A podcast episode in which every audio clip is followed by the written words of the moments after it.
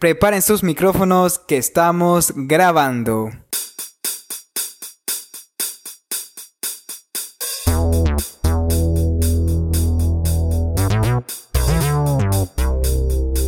Bienvenidos a iNutrition, un podcast donde damos respuesta a las dudas, mitos y temas controversiales que engloban el mundo de la nutrición y la dietética.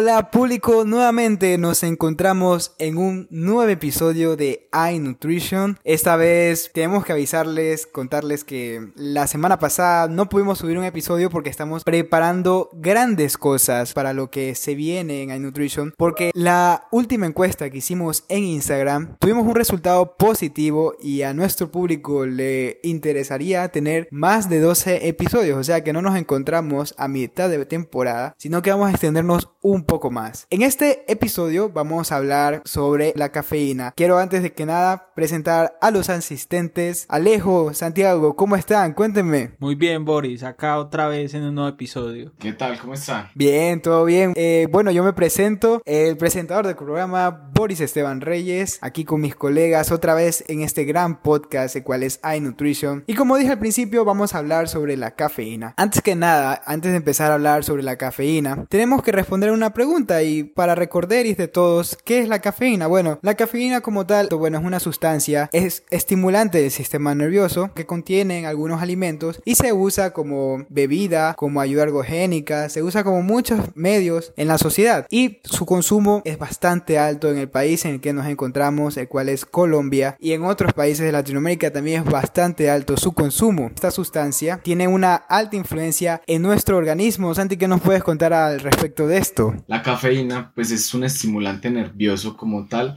Ese puede hacer que el cuerpo se sienta un poco pues como tal despierto. También se puede decir que la cafeína produce un efecto diurético en el cuerpo humano. Las fuentes de, cafeína son principalmente pues, los granos de café, hojas de té, vainas de cacao y nueces de cola. Allí son pues donde los podemos encontrar y, y adicionar a nuestra dieta habitual. Y comercialmente también se pueden encontrar en bebidas energéticas y en ciertos estimulantes que podemos consumir y obviamente el café tradicional eh, que nosotros consumimos tanto instantáneo como para preparar. Esta influencia está en, en todo nuestro consumismo como, como, tal. Pues en todo lo que consumimos podemos encontrar cafeína fácilmente en el mercado actual. Y es curioso porque en, en Colombia, como se sabe, Colombia es un país cafetero principalmente. Se lo considera el mejor café del mundo, el mayor productor a nivel mundial de café. Y acá tradicionalmente se consume mucho, mucho café. Más que en Ecuador, que es el país del cual yo soy. Si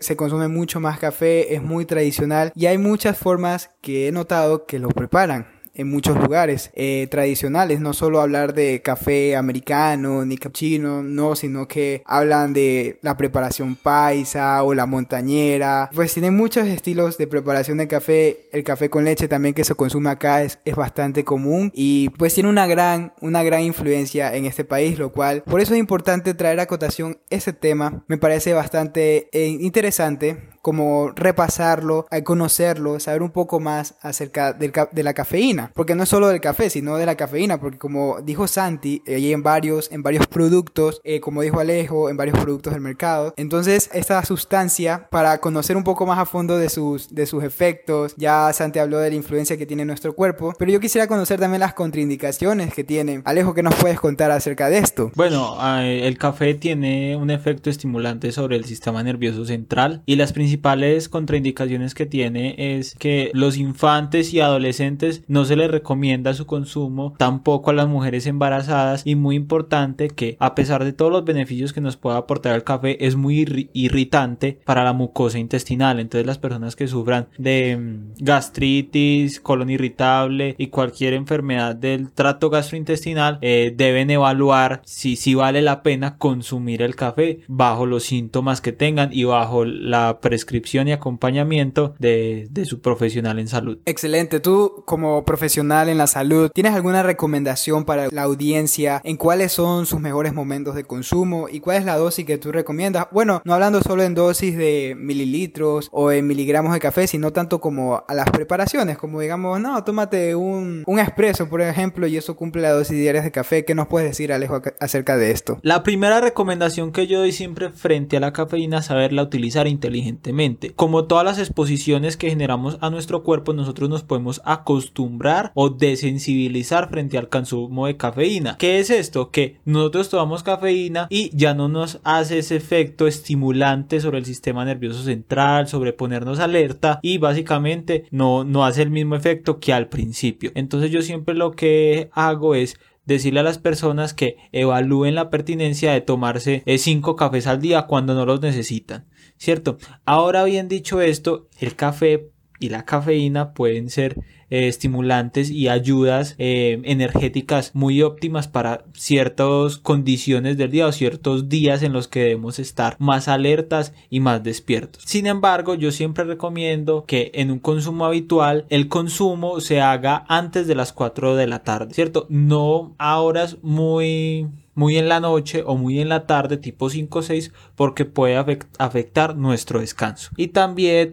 recomiendo personalmente no tomarlo en ayunas, por el tema de que es muy irritante frente a la mucosa intestinal. Sin embargo, hay personas que lo toleran muy bien y eh, se lo toman en ayunas y no pasa nada. Es de evaluar eh, específicamente el contexto de esa persona. Ahora bien, la dosis recomendada por toma ¿cierto? Y por momento de consumo es de unos 250 miligramos de cafeína, lo que equivaldría a, un café expreso, un café expreso grande o dos cafés expresos pequeños y eso sería la dosis óptima para todos los beneficios que queremos extraer del consumo de cafeína, ya sean por rendimiento deportivo, por rendimiento cognitivo o simplemente para estar despiertos y alerta frente a alguna situación. Genial, genial. Me gusta esta, esta charla porque es, es algo muy informativo contarle a la audiencia sobre lo que implica todo lo que hemos aprendido hoy sobre la cafeína y las recomendaciones que Alejo nos contó eh, sobre el café como tal. Yo quisiera hacerle unas preguntas a ustedes dos un, poco íntimas, ¿no? O sea, de conocer. ¿Ustedes se consideran personas cafeteras que les guste mucho el café? Cuéntanos Santi, cuéntanos Alejo, si ustedes consumen mucho café. Parce, pues yo la verdad sí consumo café mucho me levanto y consumo. Antes de dormir, incluso antes de irme a dormir, me consumo. Y durante el día también, por ahí unas dos o tres tazas de café. Bueno, y yo principalmente lo tomo como ayuda ergogénica frente al ejercicio, porque la cafeína ha sido uno de los suplementos eh, deportivos más estudiados o uno de los compuestos bioactivos, porque no lo tomo en forma de suplemento, más estudiado, ¿cierto? Y yo no lo consumo desde el, desde el café, sino desde el té verde. Entonces yo antes de ir a entrenar todas las mañanas, a las 5 y media de la mañana me tomo mi taza de, té verde, eh, básicamente por la cafeína, porque el, café como tal me, me cae pesado, me, me, da gastritis. Eh, cuando hago un consumo muy sostenido de este, me da gastritis porque yo entreno en ayunas debido a lo temprano que entreno. Qué interesante, chicos. Yo podría decir que los consideraría cafeteros.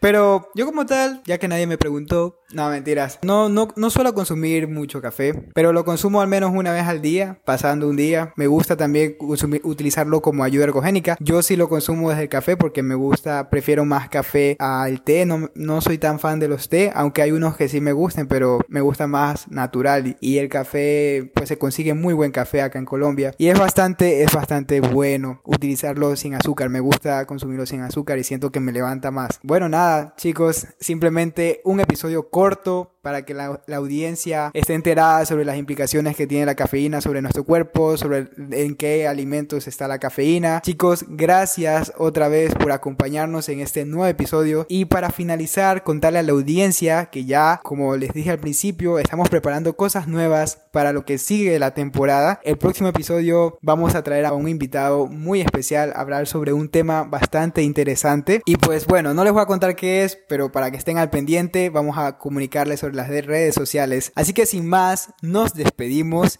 Chicos, gracias por estar acá.